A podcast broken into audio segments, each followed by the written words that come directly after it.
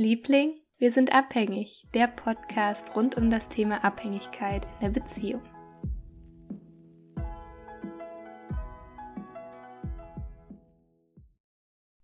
Hallo und herzlich willkommen zur heutigen Podcast-Folge. Ich durfte die ganz, ganz liebe Jana, ähm, vielleicht kennt ihr sie, Frau Jana heißt sie auf Instagram, ähm, zu Gast haben im Podcast. Und ähm, das war so ein schönes Gespräch. Ich habe mich vorab schon riesig gefreut, sie im Podcast begrüßen zu dürfen.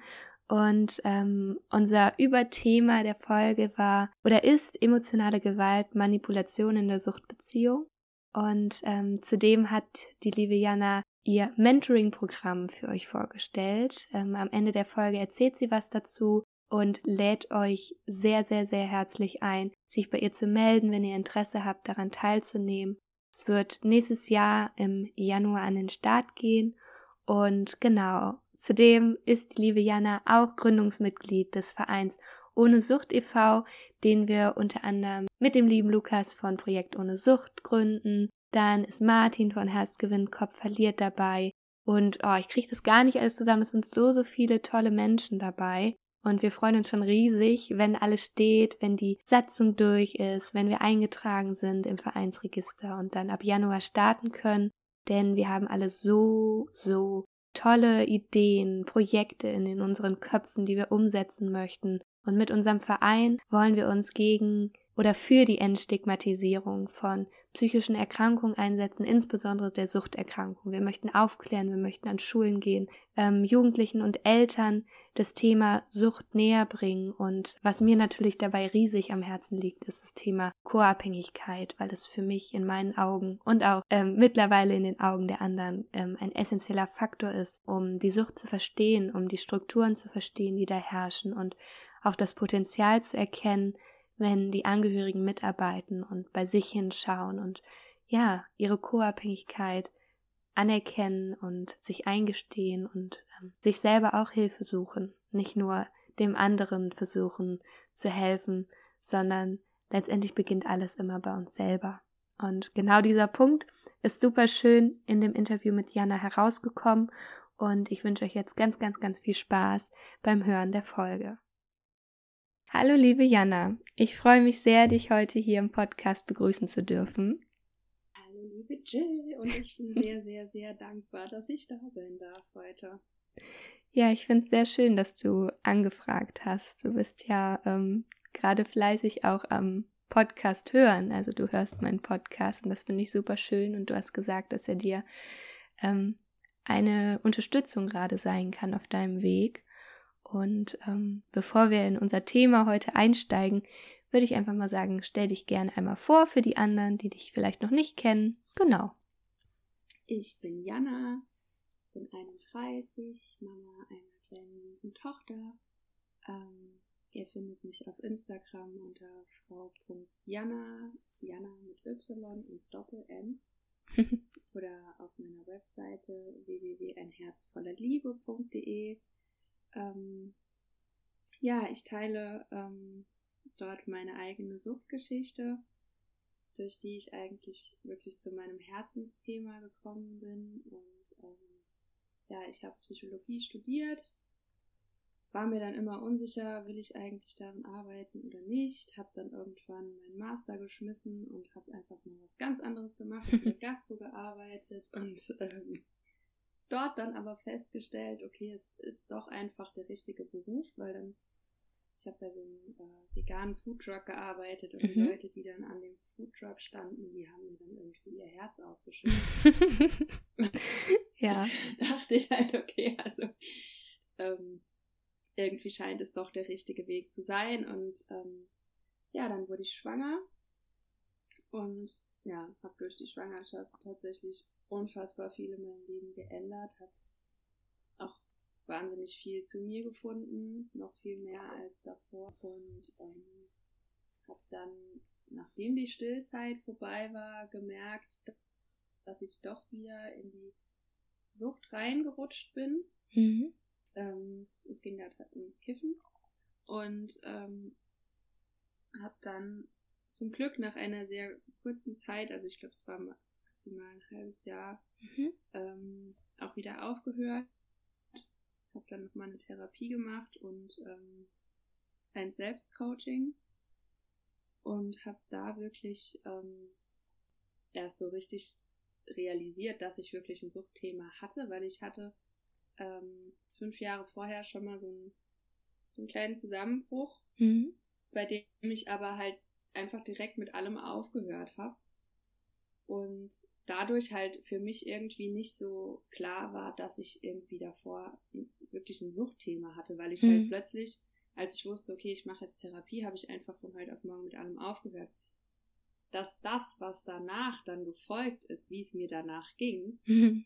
eigentlich ja mit der Sucht zusammenhing mhm. und gar nicht unbedingt nur mit dem, was, was ich vielleicht dadurch verdrängt habe, das wurde mir dann halt erst fünf Jahre bewusst. ja, Ganz spannend. Das war ganz spannend. Ja, und die Therapie damals, genau, ähm, die hast du ähm, also bezogen auf die Sucht gemacht? Also es war eine Suchttherapie, die nee. du Okay.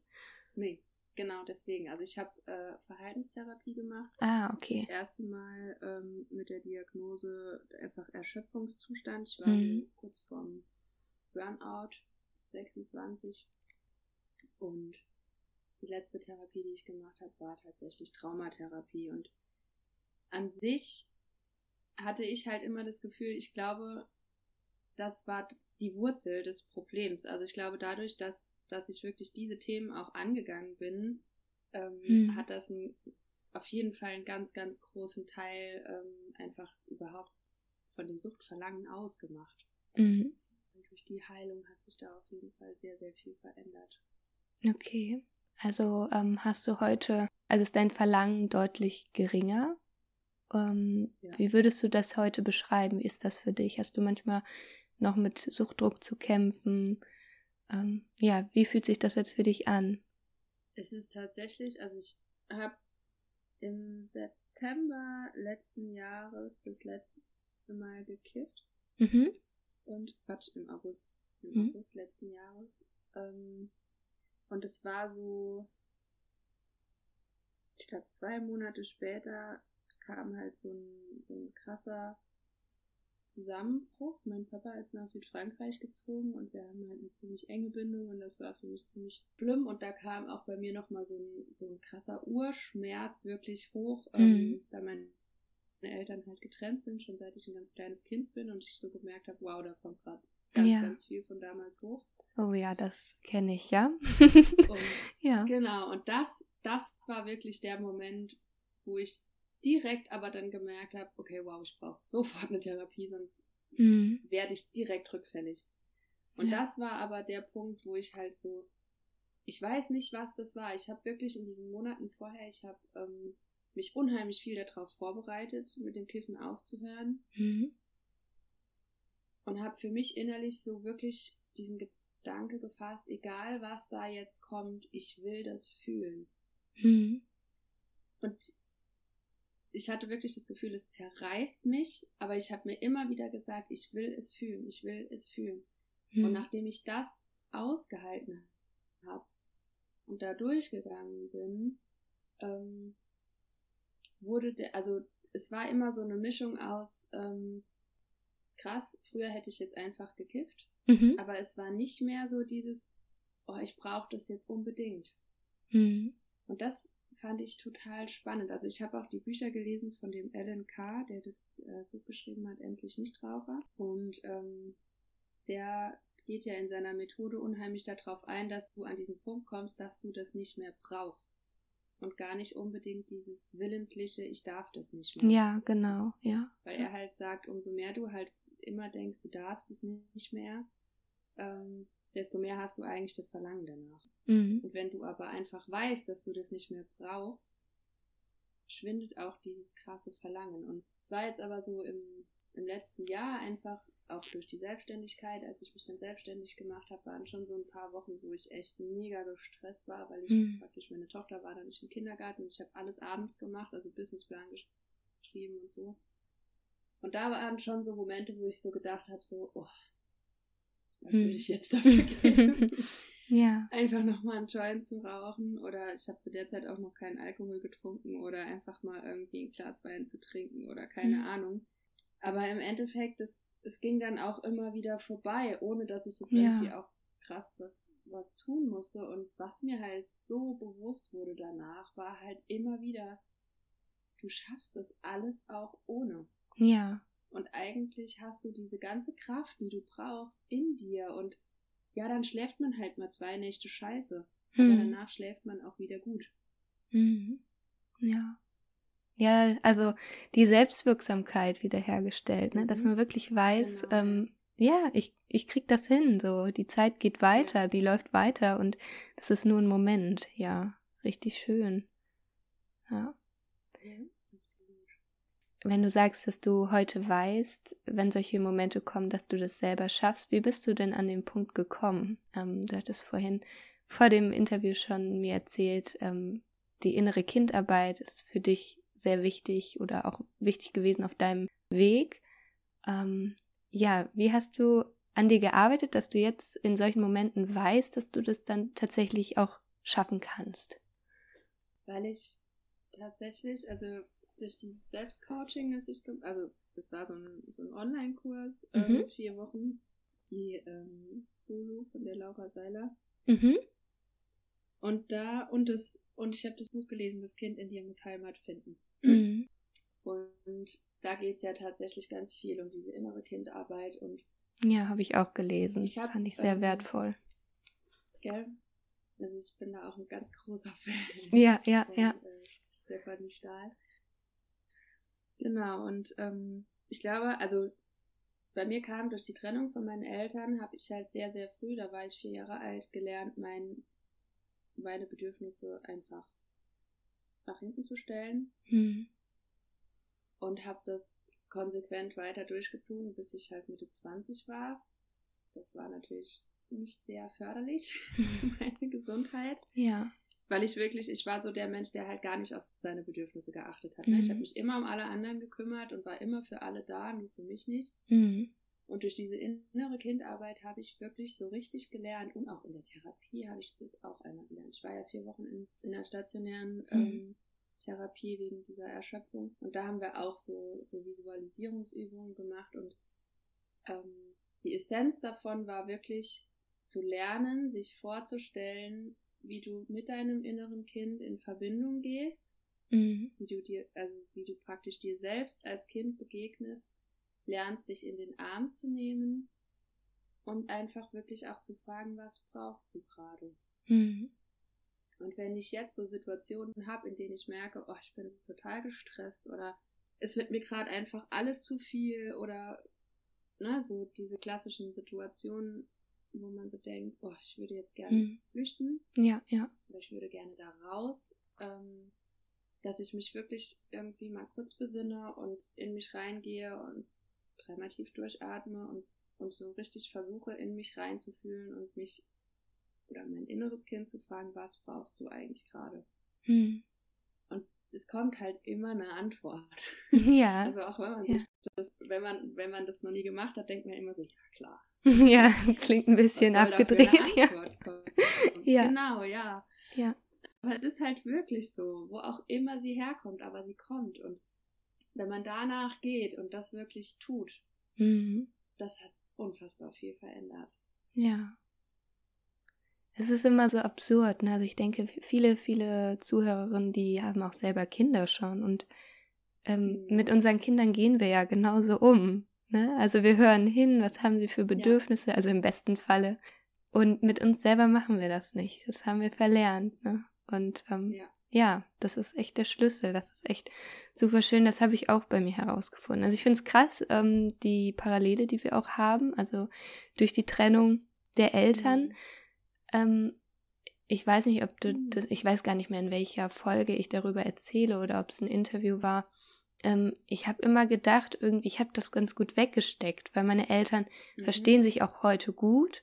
Und ich dachte mir immer so, die haben das eigentlich recht schonungs, also sehr schonend über die Bühne gebracht, so für uns mhm. auch, ne? Und dass mich das so geprägt hat und ähm, auch in meiner Denkweise in Bezug auf Beziehungen, da gehen wir ja gleich ein, drauf ein, das habe ich erst wirklich mhm. in dieser Ex-Beziehung verstanden, wo mein Partner suchterkrankt war und also da war auch so ein, so, ein, so ein Moment, wo es so krass angetriggert wurde, diese Verlustangst von damals. Mhm. Und es kam hoch und ich sagte zu ihm, ja, du verlässt mich ja eh, so wie mein Papa uns damals. Und ich habe diesen Satz mhm. noch nie rausgebracht. Das, er hat, der hat, also mein Ex-Partner hat mich so krass angetriggert. Und ich bin ihm für diesen Moment so dankbar, dass er das aus mir herausgeholt hat, weil dadurch konnte ich so krass daran arbeiten. Auch dieses, wie du sagst, ne, dieses innere Kind, ähm, mhm. dem mal Aufmerksamkeit schenken und zu gucken, warum habe ich Angst davor, verlassen zu werden und bei mir war das dann das ganz große Thema, dass ich meine Bedürfnisse, ich denke, das kennst du sehr gut, einfach hinten angestellt habe und auch in dieser Suchtbeziehung es nicht geschafft habe, meine Gefühle zu äußern oder zu sagen, wie ich gerade empfinde, was ich eigentlich möchte, weil ich Angst hatte, dann geht er weg. Und ähm, genau durch diese Angst musste ich ja dann durch. Ich habe irgendwann war ich an dem Punkt, ich habe so gelitten, dass ich dann mal auf den Tisch gehauen habe und gesagt habe, wie es mir eigentlich geht und dass ich das alles nicht weitermachen kann, wenn er sich keine Unterstützung nimmt. Und er hat mich tatsächlich dann verlassen, aber es war trotzdem der richtige Weg. So, ich musste durch diese Angst gehen, ihn zu verlieren, wenn ich meine Bedürfnisse äußere, weil sonst hätte ich mich ja die ganze Zeit selbst belogen, so. Und ähm, ja, ich freue mich jetzt sehr, mit dir in das Thema einzusteigen, was wir eigentlich haben. Und zwar ist es ja emotionale Gewalt in der Suchtbeziehung und Manipulation. Das haben wir uns ausgesucht. Ähm, vielleicht erinnert sich der eine oder andere, ich hatte damals auf Instagram mal eine Umfrage, ob ihr emotionale Gewalt in der Suchtbeziehung erlebt, erlebt habt, weil ich finde, emotionale Gewalt wird extrem unterschätzt, weil man sie nicht sehen kann, weil man, sage ich mal, die Narben davon nach außen nicht unbedingt sehen kann. Und ähm, darauf hast du im Fragesticker geantwortet, dass dein Ex-Partner damals emotionale Gewalt oder Manipulation ausgeübt hat, dass er gesagt hat, er würde sich das Leben nehmen, wenn du dich von ihm trennst. Das hast du geschrieben und ich glaube, dass es gar nicht so unüblich ist in einer Suchtbeziehung, dass so eine Äußerung fällt. Ähm, ich glaube auch, dass, dass auch der co-abhängige Part durchaus sagen kann, und ähm, also ich bin der Meinung, dass diese emotionale Gewalt auf beiden Seiten stattfindet. Dass es der Co-Abhängige genauso gut kann wie der Abhängige selber. Und das ist halt dieses Toxische oder dieses, ja, einfach dieses Ungesunde in der Beziehung. Und ähm, ja, ich würde dich einfach erstmal fragen, was ging damals in dir vor, als dein Partner das zu dir gesagt hat? Das ist ja schlimm. Also, ja. Ja, er hat es also er hat es tatsächlich gar nicht so direkt auf den Punkt gebracht, sondern mm. er hat es schon ein bisschen so, ähm, ja, um, nicht unbedingt umgangen, aber ne, er hat damals gesagt, ja, wenn du mich jetzt, wenn du jetzt auch noch gehst, dann sehe ich keinen Grund mehr überhaupt noch hier zu bleiben, weil er hat ja sowieso nichts mehr, was ihn mm. hält, außer mir und wenn ich dann auch noch weg bin, dann wüsste er nicht, warum er noch bleiben soll. Und ähm, ich weiß noch, dass es mir damals den Boden unter den Füßen weggerissen hat, weil ich, ich war so klar in mir, ich trenne mich jetzt. Es war, mhm. die paar Wochen davor waren einfach nur noch die Hölle und einfach nur noch so richtig scheiße. Und ich wusste genau, ich muss da raus. Und in dem Moment dachte ich nur so, scheiße. Mhm. Ich kann nicht. Ich kann, ich kann jetzt nicht gehen, weil ich so Angst davor hatte, dass der das wirklich machen würde, weil ich wusste, oder ja, ich finde es immer total schwierig, weil ich mittlerweile immer denke, keine Ahnung, ich, ich möchte auch niemandem unterstellen, dass er sowas absichtlich zu einem sagt. Hm. Und ich hatte damals wirklich das Gefühl, wenn das, ich hätte dem das zugetraut. Und ähm, dann bin ich geblieben. Hm. Und ich weiß noch genau, wie ich danach, nach dem Gespräch, musste ich auf die Arbeit und bin dann auf die Arbeit gegangen, habe heute eine Freundin angerufen und habe gesagt, scheiße, ich weiß genau, ich bleibe gerade nur bei dem, weil ich einfach nur Angst habe, dass der sich sonst was antut. Hm. Aber ich weiß nicht, was ich machen soll. Und ich weiß, also ich war so hilflos und so ja. ohnmächtig in dem Moment. Hm. Wie hat deine Freundin damals reagiert? Ich weiß es ehrlich gesagt gar nicht mehr. Ich weiß gar nicht mehr, was sie damals gesagt hat. Ich glaube, ich wahrscheinlich irgendwie sowas wie, ja, meinst du wirklich, dass der das hm. ernst gemeint hat oder so, ja. Ne? aber ähm, ja, es war auf jeden Fall schrecklich. Ja, die pure Form der Abhängigkeit. Also von Liebe ja. ist da ja wirklich nichts mehr übrig dann, ne? Und ähm, genau, und es war nur noch Angst. Es war einfach wirklich nur noch die reine Angst. Ja, ja. Ähm, weil ja unser Thema emotionale Gewalt ist, ich finde es immer ganz wichtig, auch darüber zu sprechen, dass wir, wenn wir co-abhängig sind, das genauso gut können. Und das habe ich auch erstmal begreifen müssen, dass ich auch durch meine Co-Abhängigkeit, weil da halt so viele unbewusste Muster wirken, ja, also die ja auch aus meiner Kindheit ähm, gestammt haben. Ähm, da fällt mir jetzt zum Beispiel auch gerade ganz spontan ein, das war kurz bevor der Rückfall meines Partners passiert ist. Also wir waren ja zusammen, als er clean war und das hat sich so irgendwie angebahnt. Wir hatten beide Angst davor, dass dieser Rückfall kommt. Also er wollte das ja auch nicht so, ne? Aber ähm, der Druck wurde dann immer größer, weil beide nicht mehr auf ihre Bedürfnisse geachtet haben. Und das war eine Zeit, da konnte ich nachts nicht schlafen. Ich, ich konnte einfach, ich lag nächtelang wach, weil ich so eine Angst hatte vor diesem, vor diesem Tag, dass er rückfällig wird und mich dann verlässt. So, ich hatte so Angst mhm. davor und dann habe ich ihn immer wieder geweckt oder ich, ich habe so auf mich aufmerksam gemacht und es hat mich so abgefuckt, dass er neben mir liegt und einfach schläft und ich kann nicht schlafen. Und dann hab, bin ich nachts aufgestanden und war im Wohnzimmer und ich habe geweint, ich habe geweint, ich habe so laut geweint, bis er endlich aufgestanden ist und mich gehört hat.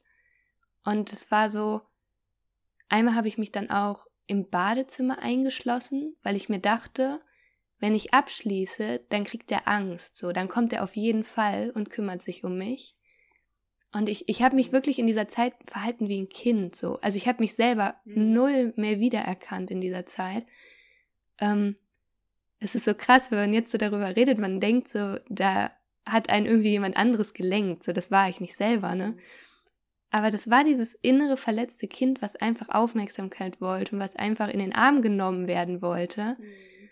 Und es war, ich glaube, das war zwei Tage oder so, bevor sein Rückfall dann passierte, ähm, als ich da in diesem Badezimmer mich eingeschlossen habe. Und natürlich hat das funktioniert. Er kam dann, er hat sich ja auch Sorgen gemacht und dann hat er, ich war so am Boden zerstört. Ich, ich konnte, ich kam gar nicht mehr klar. Und dann hat er mich in den Arm genommen und ich finde, das ist so, steht so bildlich dafür, dass sich das innere Kind einfach wünscht, in den Arm genommen zu werden, aber dass wir diese Aufgabe selber übernehmen müssen und dürfen, dass wir uns unsere Verletzung selber mal anschauen, weil im Außen wird es ja kein anderer hinkriegen. Also sonst wirst du ja immer abhängig von dieser anderen Person bleiben. Und ähm, so schlimm wie diese Äußerung von deinem Partner damals auch war, das war ja eigentlich nur ein Hilferuf. So, er wollte auch in den Arm genommen werden. Aber an diesem Punkt wird ja so klar, dass er seine Verletzung selber entdecken muss und dahin gucken muss. Und ähm, ja, das kam gerade so in meinen Kopf rein. Absolut. Also auch die, also ja, diese Gefühle, die das so, also ich kann das so gut nachvollziehen mit dem. Ich habe dann auch nachts neben ihm gelegen und mich hat hat geschnarcht und es hat gemacht. ja, oh Mann, ja, ja. Und ich habe genau so, ich habe wach gelegen und dachte immer nur, oh Gott, was ist das hier eigentlich und was machst du hier eigentlich? Und mm. ich habe dann tatsächlich angefangen zu kiffen. Mm. Also ich habe halt vorher natürlich schon immer mal wieder am Wochenende gekifft und so, ne, aber ich habe nie alleine gekifft. Mm. Und im Nachhinein ist mir dann aufgefallen, ähm, dass ich kurz danach wirklich angefangen habe, halt täglich zu kiffen, weil ich nicht mehr schlafen konnte. Ja, weil dieser Druck so groß, also man weiß gar nicht mehr, wie man damit umgehen soll, ja. Bei mir war es, ähm, ich glaube tatsächlich auch, dass ich, wenn ich die Erfahrung vorher mit Suchtmitteln gemacht hätte, in dieser Phase auch zu irgendeiner Substanz gegriffen hätte. Das, das kann ich eigentlich relativ sicher sagen. Ähm, bei mir ist es ja der Fall, dass ich noch nie irgendwas angerührt habe in meinem Leben, dadurch, dass mein Opa ja alkoholabhängig ist. Mhm. Äh, und es hat mich damals so abgeschreckt, dass ich mir ganz früh geschworen habe, Jill, du trinkst kein, niemals Alkohol.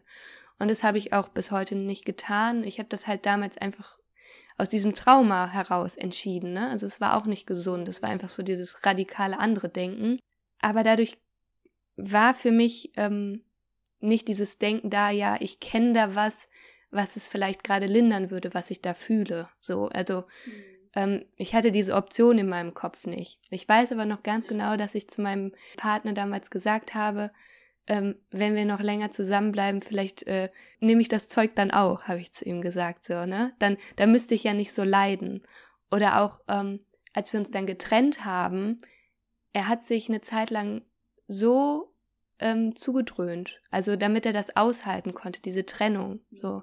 Und ich dachte mir die ganze Zeit, wie unfair ist das? Du machst ja, du fühlst jedes Gefühl, du fühlst es so intensiv, du machst das alles durch und er spürt nichts mehr. Und ihm dann irgendwann äh, zu begegnen und er sagt dann so, ja, ich habe keine Gefühle mehr für dich, weil ich habe konsumiert, bis sie weg waren. So, das hat mich so verletzt und ich kam mir in dem Moment so schwach vor, weil ich diejenige war, die geweint hat, die das alles gefühlt hat. Aber eigentlich bin ich in dem Szenario so die Starke, weil ich das alles durchgemacht habe und gefühlt habe und das merke ich ja auch so wie ich jetzt heute auf diese Beziehung schaue und wie ich das verarbeitet habe, das hätte ich ja nie machen können, wenn ich mich betäubt hätte. Und äh, daher bin ich extrem dankbar dafür, dass ich, ähm, dass mir, äh, ja, dass mich, dass ich halt von diesem Weg nicht abgekommen bin, sondern ähm, ja, das Ganze nüchtern durchgestanden habe, auch wenn das echt extrem schlimm war. Also ich habe sehr gelitten und ähm, diesen, wenn man diesen inneren Schmerz irgendwie betäuben will oder nicht mehr aushalten kann. Bei mir war es auch in der Beziehung noch relativ am Ende, dass ich wirklich selbstverletzende Gedanken bekommen habe. Und da habe ich so gemerkt, das wäre mein Ventil, um das zu auszuhalten. Aber ich habe mir so gedacht, das kannst du nicht bringen. So, du, du ähm, stellst dich hier gerade gegen dich selber, weil, weil du einfach Angst hast, verlassen zu werden oder weil du den anderen nicht äh, verlieren willst. Und das war ein wichtiger Punkt für mich, ähm, dann zu sagen, hier muss sich was ändern, so entweder du holst dir jetzt Hilfe oder wir müssen getrennte Wege gehen.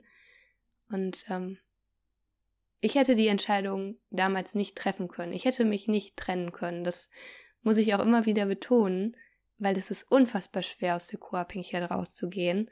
Und ich habe ihm damals die Verantwortung übergeben. Ich habe gesagt, entweder du sagst mir sicher, du trittst den Therapieplatz an, den du hast, oder wir müssen uns trennen. Und er hat sich dann halt entschieden. Aber ich hätte das damals noch nicht entscheiden können. Und deswegen ziehe ich wirklich den Hut vor jeder, äh, die hier zuhört oder mir schreibt und diesen Weg geht und da konsequent ist und das durchzieht. Ich habe das in der allerersten Anfangsphase nicht gekonnt habe auch immer wieder so kleine Rückfälle in der Co-Abhängigkeit gehabt, die gibt's ja auch. Und dann aber irgendwann wirklich begriffen, Jill, das tut dir nicht gut und du darfst loslassen und es tut euch beiden besser, wenn ihr getrennte Wege geht, ja. Ähm, wie hast du, also du sagst ja, dass dir erst durch meinen Podcast oder auch meine Arbeit so auf Instagram bewusst geworden ist, dass du auch co-abhängig bist oder warst oder das kennst. Ähm, ja. Und wie würdest du für dich das definieren? Wie hast du das bei dir erlebt? Was ist das für dich, Co-Abhängigkeit? Ich dachte tatsächlich am Anfang immer nur, es wäre so dieses, ähm, dieses Helfersyndrom-Ding halt, ne? Ähm, mhm. Weil das ist mir halt im Nachhinein, gerade auch durch das Buch äh, Das Kind in dir muss Heimat finden, die hat ja das schreibt ja über das Schattenkind der Schutzstrategie Helfersyndrom. Ähm, das wurde mir da ganz, ganz krass bewusst, wo ich so dachte, oh mein Gott, was hast du diesem Mensch eigentlich angetan? Weil das für mich, das ist ja auch emotionale Gewalt. Als an dem Punkt, mhm. an dem ich festgestellt habe durch mein Studium, als wir das erste Mal über Depression gesprochen haben und ich so dachte, oh fuck. Mhm. Ja, definitiv richtig krasse Depressionen. Und natürlich dann zu, nach Hause gefahren bin und gesagt habe, so, ey, ich glaube, du hast Depression, du brauchst Hilfe. Oh, ich kenne das so gut von mir. Man, man, alles, was man lernt oder liest, das äh, bezieht man mhm. erstmal auf den anderen, ne? Und dann, ja, genau, ja. genau. Und ja. ähm, dann halt auch angefangen, ich meine, das Ding war halt, der war halt arbeitslos, ne? Und Künstler. Und der war halt nur zu Hause. Nur. Mhm. Und der, also sodass es halt für mich direkt klar war, okay, der braucht definitiv Hilfe. ja. Und dann habe ich das irgendwann halt, also er hat dann am Anfang so, ja, nee, und dann haben wir halt irgendwie voll viel drüber gesprochen. Und dann war es halt irgendwann an dem Punkt, dass, dass ich halt immer wieder gemerkt habe, so dass ich unter dieser Beziehung halt schon extrem gelitten habe, weil er mhm. halt sehr viel getrunken und das nicht nur am Wochenende. Mhm. Am Wochenende kamen dann halt immer noch die ganzen Drogen dazu. Mhm. Und ähm, dann kam halt bei mir irgendwann so der Punkt, dass ich auch immer gesagt habe, ähm, ja, entweder du holst dir Hilfe oder ich trenne mich. Mhm. Mhm. Und das wurde aber auch so zum Druckmittel, ne? Druckmittel, genau. Also es war wirklich einfach dieses Druckmittel. Und das ist sowas, wo ich heute wirklich so begriffen habe, das geht einfach gar nicht. Ja, ja. Also du musst dem Menschen die Verantwortung geben, dass er selber in der Lage ist, sich um seine Probleme, wenn er hm. denn welche hat, zu kümmern. Und es ist sein Leben und es ist seine Verantwortung. Das wurde mir halt auch nochmal so, so krass einfach bewusst. Hm. Ähm, durch deinen Podcast. Und jetzt habe ich gerade vergessen, was ich eigentlich sagen Das kenne ähm, ich. ja, die Co-Abhängigkeit. Ja. Die Co-Abhängigkeit. Ähm, ich habe das, also ich glaube, mein, meine größte Co-Abhängigkeit war, dass ich das mitgemacht habe. Hm. Um allein schon, um ihm zu gefallen. Hm. Ist das auch Co-Abhängigkeit? also, ähm, man rutscht selber in die Abhängigkeit. Also deshalb fand ich das voll schwer, so auseinander zu, zu ja. weil ich, weil ich dadurch halt so in die Abhängigkeit selber reingerutscht bin. Also ich habe mhm. vorher, glaube ich, einmal Ecstasy genommen und habe durch den angefangen, halt jedes Wochenende ja. irgendwas einzuschmeißen. Ja, ja. Es war wirklich auch so dieses, der macht es jetzt, also mache ich das auch, weil ja, mhm. definitiv ja dieses Unterbewusste, weil ich will gefallen. Ich will mhm. ja, dass der mich gut findet. Ja, ja. Ja, also ich finde, man darf da gar nicht so irgendwie so ähm, das so eng sehen mit der Co-Abhängigkeit. Und ich finde tatsächlich, dass so viele, die selber in der Abhängigkeit irgendwann waren und von einem Suchtmittel tatsächlich abhängig war, sind, dass mhm.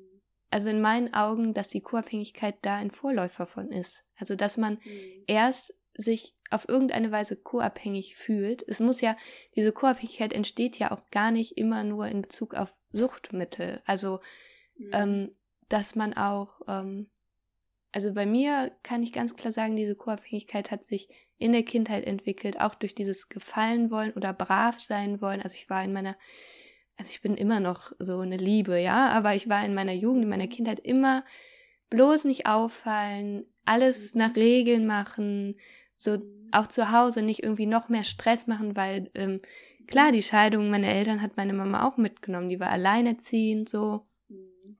Und es war einfach dieses, dieses, ja, dieses Gefühl, ich muss gefallen, damit es nicht irgendwie zu Konflikten kommt. Ne? Also diese, mhm. diese Angst ja, auch ja, vor, genau. vor Unruhe.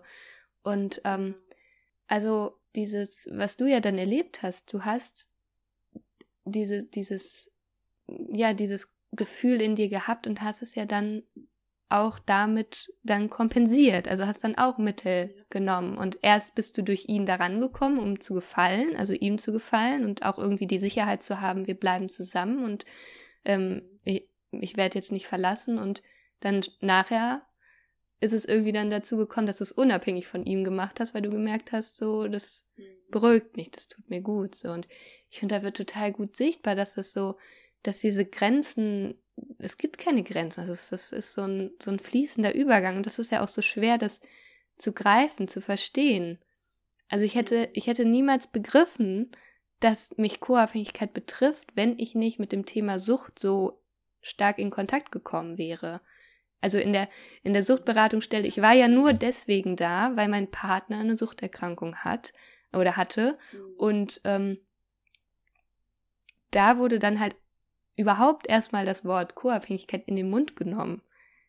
Und du kannst aber genauso co-abhängig sein, wenn du nicht unbedingt einen suchterkrankten Partner oder Angehörigen direkt äh, bei dir hast, aber diese Strukturen können sich trotzdem zeigen. Ich sehe es, also zum Beispiel Menschen, die in so helfenden Berufen arbeiten, wie viele davon stellen ihre Bedürfnisse hin an, fühlen sich gar nicht mehr richtig, äh, sind in so einem Erschöpfungsprozess dem Burnout nah, weil sie ihre Bedürfnisse nicht mehr spüren und diesen Drang haben, anderen helfen zu müssen, anderen gefallen zu müssen, es allen anderen recht machen zu müssen. Aber sie würden nie auf die Idee kommen zu sagen, ja, das ist äh, Co-Abhängigkeit und ähm, dieses Muster darf ich erkennen und auch auflösen. Ich hatte ja vor ganz kurz, vor ganz kurzem noch diesen, diesen Post, dass es das Allerwichtigste für mich war, mir einzugestehen, ich bin co-abhängig, weil dann weißt du ja auch erst, womit du handeln, also womit du umgehen kannst. Genauso wie in der Sucht, wenn du sagst, ja, ich habe ein Suchtproblem, dann kannst du erst damit umgehen. Und wenn du diesen Anfangspunkt gefunden hast, dann macht auch alles andere danach irgendwie Sinn. Dann kannst du mit was arbeiten, so. Ja. Absolut. Ja. Ja, ich finde es gerade total spannend, weil mir gerade da so bewusst wurde, in der vorherigen Beziehung, da hat bei mir definitiv die Co-Abhängigkeit so richtig angefangen. Mhm. Oder nicht, nicht, nee. Angefangen hat die auch schon in der Kindheit, definitiv. Einfach auch mit dieser. Ich glaube, es ist wahrscheinlich auch sehr ähnlich, einfach mit emotionaler Abhängigkeit, ne? Dieses. Ja, klar, das bist du ja auch in der Kindheit. Genau, und, und das war nämlich in meiner ersten Beziehung definitiv noch viel krasser. Mhm. Weil da habe ich halt noch, da habe ich zwar auch dann angefangen, mal irgendwas auszuprobieren oder der hat halt auch schon viel gekifft und dann habe ich halt immer mal wieder mitgekifft, aber auch immer wieder so gemerkt, so, oh nee, ich will das so viel gar nicht und mhm. so und war da noch, ja, war da irgendwie noch mehr bei mir, so dass ich glaube ich gemerkt habe, okay, es tut mir so gar nicht gut, so viel, ne? Und, ja. Ähm, ja. Da war es aber viel, definitiv, glaube ich, eher noch diese co-abhängige, co-abhängige Struktur und in der nächsten Beziehung wurde es dann ähm, mit die Abhängigkeit. Mhm. Mhm. Die eigene Abhängigkeit. Ja, finde ich ganz spannend, weil bei mir weiß ich auch heute, dass ich in den Beziehungen davor auch total meiner Co-Abhängigkeit war, aber es hätte niemand so benannt so. Also meine mhm. Freunde davor, die die hatten kein Suchtproblem so.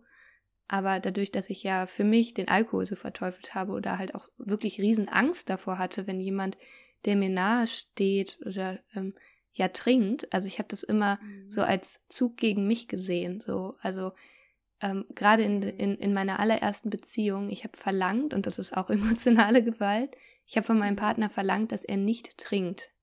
Und wenn er das tut, dann kann er mich ja nicht genug lieben. So, das war bei mir im Kopf drin. Ne? Und das ist, das ist ganz, ganz ungesund, dieses Denken. Aber ich habe mich damals in der richtigen Position gefühlt. So, ich dachte, das, was du da verlangst, das ist doch äh, legitim. So, wenn er dich liebt, dann, dann, dann muss er das machen. Aber da, da war das auch schon Co-Abhängigkeit. So. Der darf doch machen, was er will. Und er hatte ja in dem Sinne kein Suchtproblem. Aber ich hatte so Angst davor, dass sowas entstehen könnte oder dass er, ja, sag ich mal, den Alkohol oder das Feiern mit Freunden mir vorzieht. So. Aber dein Partner darf ja genauso auch andere Interessen haben und verfolgen und du musst nicht die Nummer eins sein. Du musst eigentlich nur die Nummer eins für dich selber sein.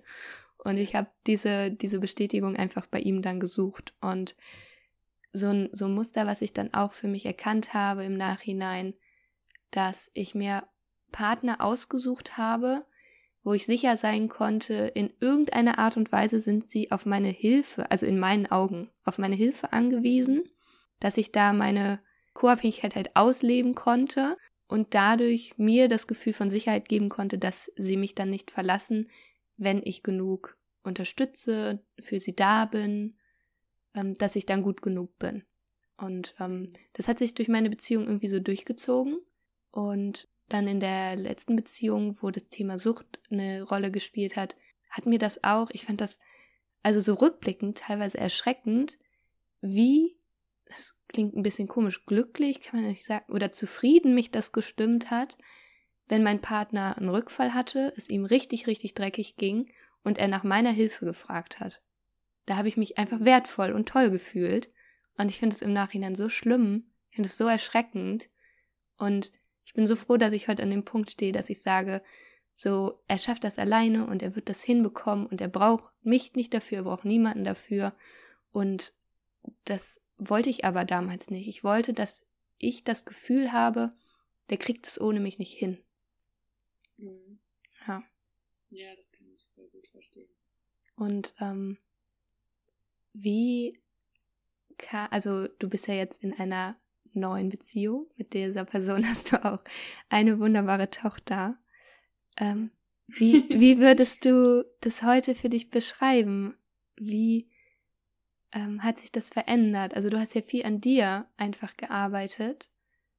Und ist dein Partner, den du jetzt hast, entspricht er diesem Muster, was du vorher vielleicht auch geführt hast? Oder durch deine Veränderung hast du jetzt einen anderen Menschen in dein Leben gezogen?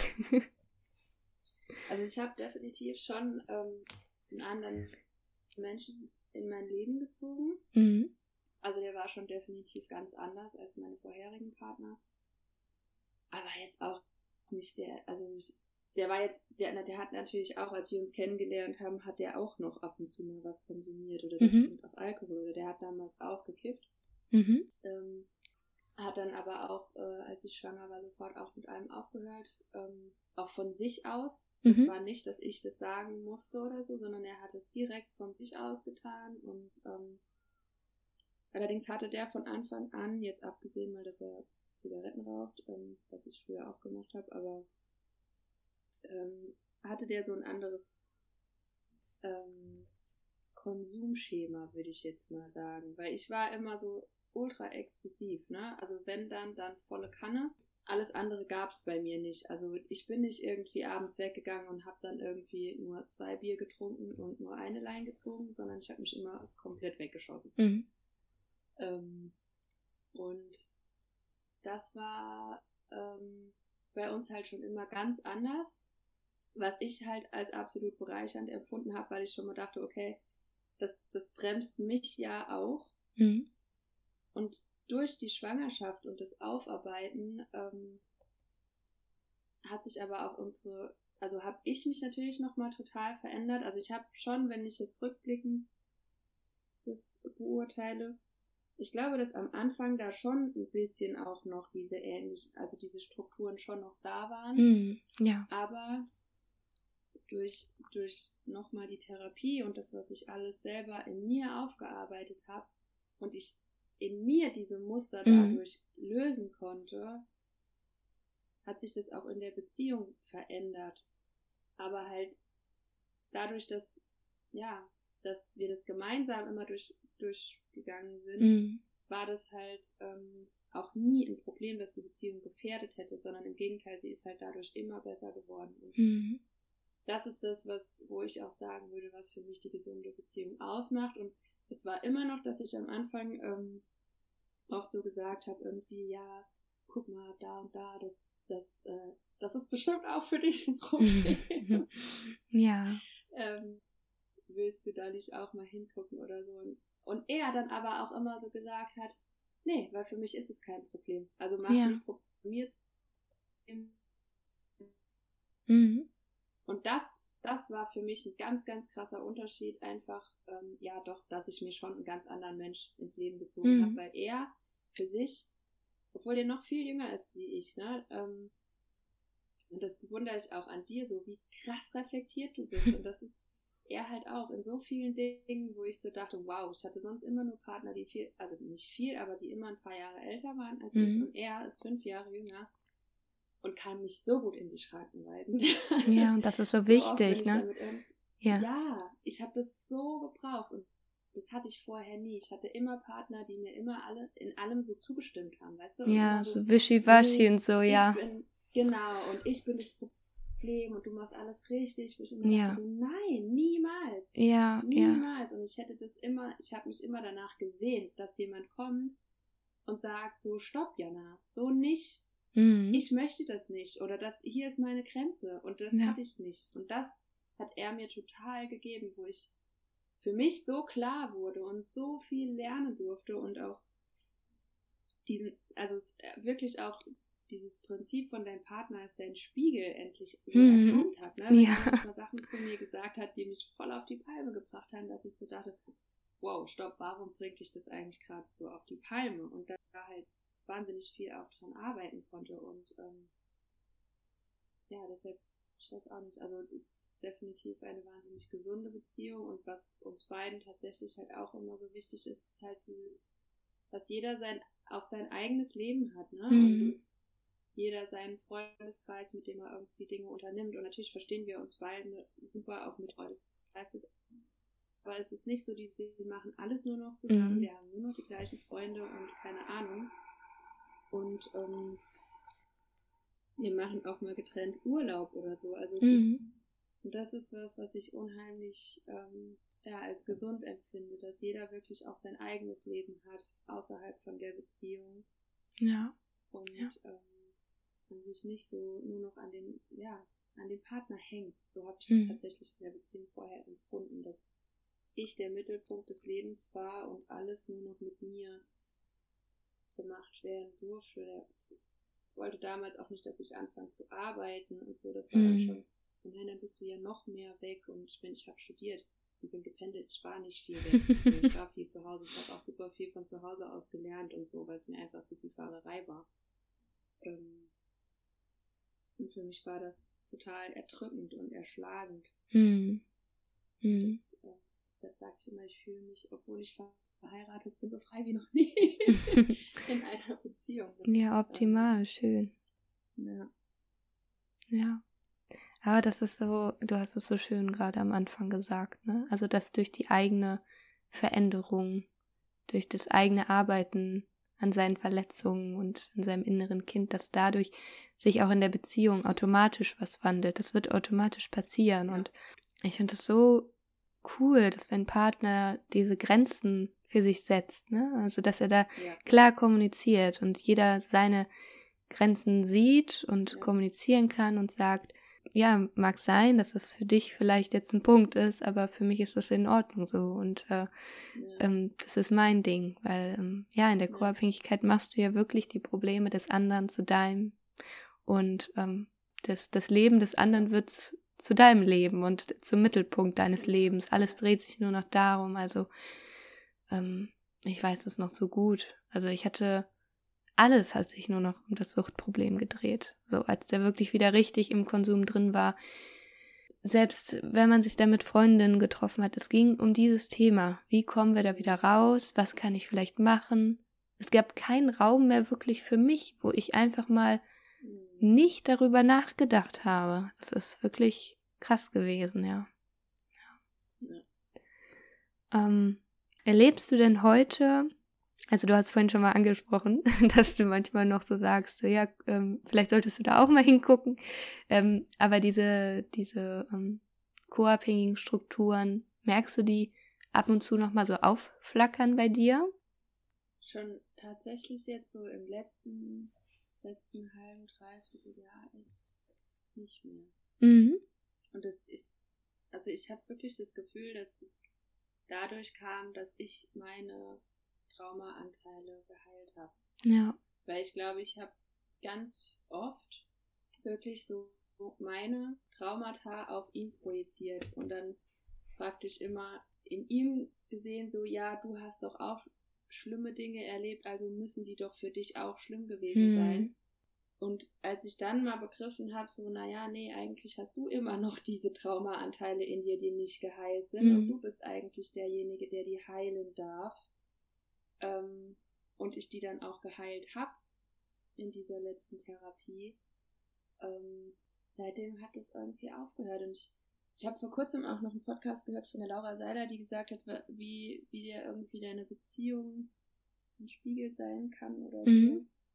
so. Und ähm, da ist irgendwie auch sowas drin gefallen, wo sie halt sagte, auch wenn der Partner Themen hat, dann sind es seine Themen und es ja. ist seine Verantwortung, wann er die lösen möchte. Ja. Und da habe ich vor kurzem mit einer Freundin drüber gesprochen, die auch Psychologin ist, und wir hatten dann beide so dieses, ja, wir sehen die ja immer, weil wir ja Psychologinnen sind. Und ich dann aber so gemeint habe, aber weißt du was? Ich habe aufgehört, das zu sagen, weil ich einfach angefangen habe, meinem Partner zu vertrauen, dass mhm. wenn es für ihn ein Thema sein sollte, dann wird genau wie es in meinem Leben auch war, irgendwann der Zeitpunkt kommen, an dem die Seele bereit ist, das aufzuarbeiten. Ja. Und das ist sowas, was für mich irgendwie so voll der Aha-Moment war im letzten Jahr, dass auch wenn du als Mensch siehst, dass jemand Themen hat, es steht dir nicht zu, zu beurteilen, wann es an der richtigen Zeit ist für diesen Menschen, das aufzuarbeiten. Mhm. Du kannst jemand eine Stütze sein, Und wenn er dir davon erzählt, zum Beispiel auch anbieten, ne? Ähm, hast du mal drüber nachgedacht, es gibt ja die und die Hilfsangebote, ähm, ich kann dich gerne unterstützen. Aber wann derjenige sich wirklich dazu entscheidet, es anzugehen, das ist halt die Verantwortung von jedem einzelnen Menschen. Und das hat einem selber im Endeffekt nichts anzugehen. Ja, super schön, super schön. Das würde ich am liebsten als Schlusssatz so stehen lassen. ich glaube, du hast mir meine Abschlussfrage schon vorweggenommen. Ich frage ja immer, was dein Potenzial in der Suchtbeziehung war, also was du aus dieser Erfahrung mitgenommen hast. Würdest du sagen, was du gerade gesagt hast, das ist so das größte Learning oder gibt es noch was? Ja, das ist der, ja, das ist auf jeden Fall das größte Learning. Ja. Weil das war auch genau das, was ich, ich habe letztes Jahr, ähm, als ich dieses Selbstcoaching gemacht habe, habe ich ganz, ganz viel Vergebensarbeit gemacht mhm. und habe auch andere Menschen um Vergebung gebeten. Mhm. Unter anderem nämlich auch ähm, meine beiden Ex-Partner und ähm, bei ihm war, also bei dem letzten, bei dem es war mit der Suchtgeschichte, ähm, habe ich nämlich auch gesagt, es, es tut mir wahnsinnig leid, dass ich, dass ich dir meine Hilfe so aufgezwungen habe und dass ich immer gesagt habe, du brauchst Hilfe, du brauchst Hilfe, obwohl du nie gesagt hast, dass du welche möchtest. Mhm. Und das war nicht in Ordnung. Ja. Und ähm, ja, diese Verantwortung einfach zurückzunehmen und mhm. jedem Menschen die Verantwortung für sein Leben zu geben und zu lassen. Das ja. ist, das, ähm, ja, war für mich definitiv das größte Learning. Ich danke dir sehr fürs Teilen deines größten Learnings. Das ist ein auch mein größtes Learning gewesen. Wirklich, ich sehe da sehr, sehr starke Parallelen. Und es ist schön, wenn man an diesen Punkt gekommen ist, weil man auch einfach dieses, diesen Hass los wird oder das Gefühl, vielleicht gescheitert zu sein. Es fühlt sich einfach freier an, wenn man so, ja, die Verantwortung abgibt und, ähm, ja, weiß, dass jeder seinen Weg einfach ja. selber finden kann und darf. Ja. ja. Ähm, Vorab haben wir es vergessen. Ich wollte doch noch sagen, dass wir zwei, Jana, wir sind, wir sind Teil, ähm, wir sind Gründungsmitglieder vom Verein Ohne Sucht. Ähm, der eine oder andere hat es vielleicht schon mitbekommen. Ähm, wir hatten ja vor kurzem ein Live, also ich durfte mit dem Lukas von Projekt Ohne Sucht live gehen und die Jana und der Martin von Herz gewinnt, Kopf verliert waren auch dann am Ende dabei. Genau, also unser Verein ist gerade in der Gründungsphase. Und ähm, wenn ihr da auf dem Laufenden bleiben wollt und nichts verpassen wollt ab Januar, könnt ihr uns gerne, also dem Verein auf Instagram folgen. Ohne Sucht e.V. heißt der Verein.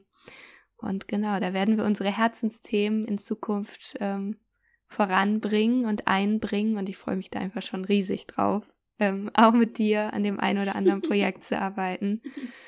Ja.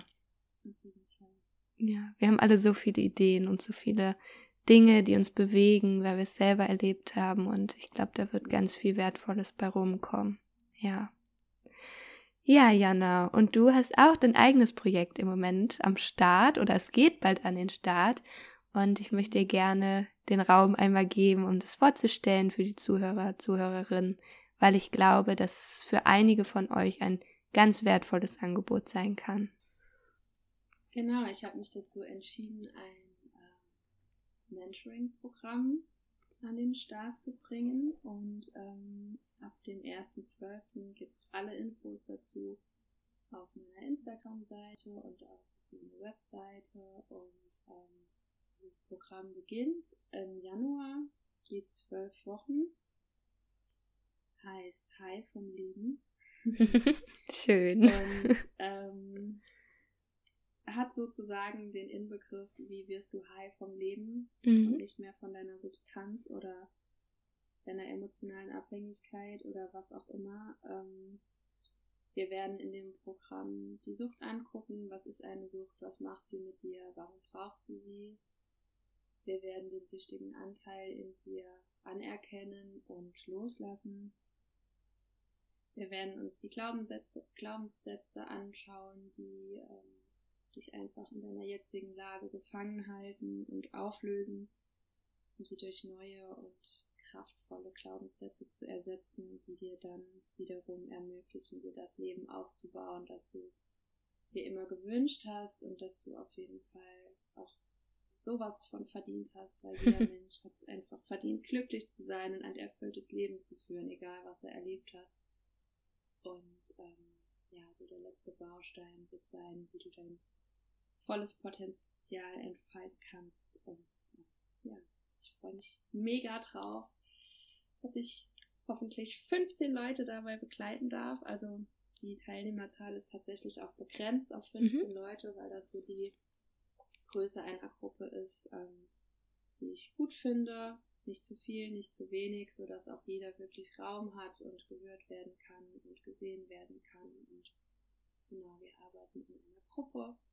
Vielleicht ist auch einfach, das war so das, was mir unheimlich gefehlt hat in, mhm. diesen, ähm, in den letzten drei Jahren und ähm, einfach Leute zu haben, die gerade genau das Gleiche durchmachen und man hat ja so ein anderes Verständnis dafür und ich habe mich da immer so alleine gefühlt. Ja, ich kenne das so gut. Im Endeffekt ja. war es auch gut, weil dadurch, ja, ne, bin ich halt auf Instagram gelandet und habe euch alle kennengelernt. weil ich mir die Leute dann halt wirklich aktiv gesucht habe. Ja. Und ähm, ja, genau. Also ich möchte praktisch in meinem Mentoring-Programm meinen Weg aus der Sucht teilen und ähm, ja, die Menschen auch in dieses Gefühl der Erfüllung bringen und einfach auch in diese Gewissheit, ich brauche die Sucht nicht, um glücklich zu sein und um die Hürden des Lebens zu schaffen. Ja, super schön. Also ich bin äh, total dankbar, dass du sowas ins Leben gerufen hast oder rufst. Ähm, ich glaube, dass es für ganz viele eine tolle Unterstützung sein kann. Und wie in unserem Gespräch auch rausgekommen ist, ähm, auch wenn du dich vielleicht gerade intensiv mit dem Thema Co-Abhängigkeit auseinandersetzt oder das so dein Thema gerade ist, wenn du hier zuhörst, mhm. ähm, kann es ja durchaus sein, dass du auch ja irgendwie ein Suchtmittel brauchst, irgendeine Substanz, um den Schmerz, um den Druck auszuhalten. Und ich glaube, dass dein Programm da ein super Begleiter sein kann, um ähm, ja, einfach seine eigenen Themen anzuschauen. Und daher meldet euch super gerne bei der Jana, wenn ihr daran Interesse habt.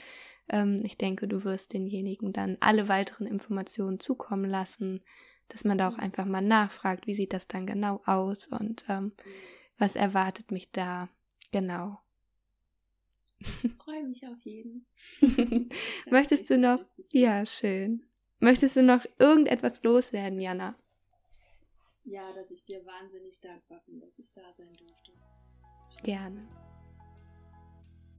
Wenn diese Folge dir gefallen hat und auch der Podcast dir eine wertvolle Unterstützung ist, dann teile ihn super, super gerne und schenke ihm eine 5-Sterne-Bewertung auf iTunes, damit wir gemeinsam noch mehr Menschen mit diesem Thema erreichen können und auf ihrem Weg aus der Co-Abhängigkeit unterstützen.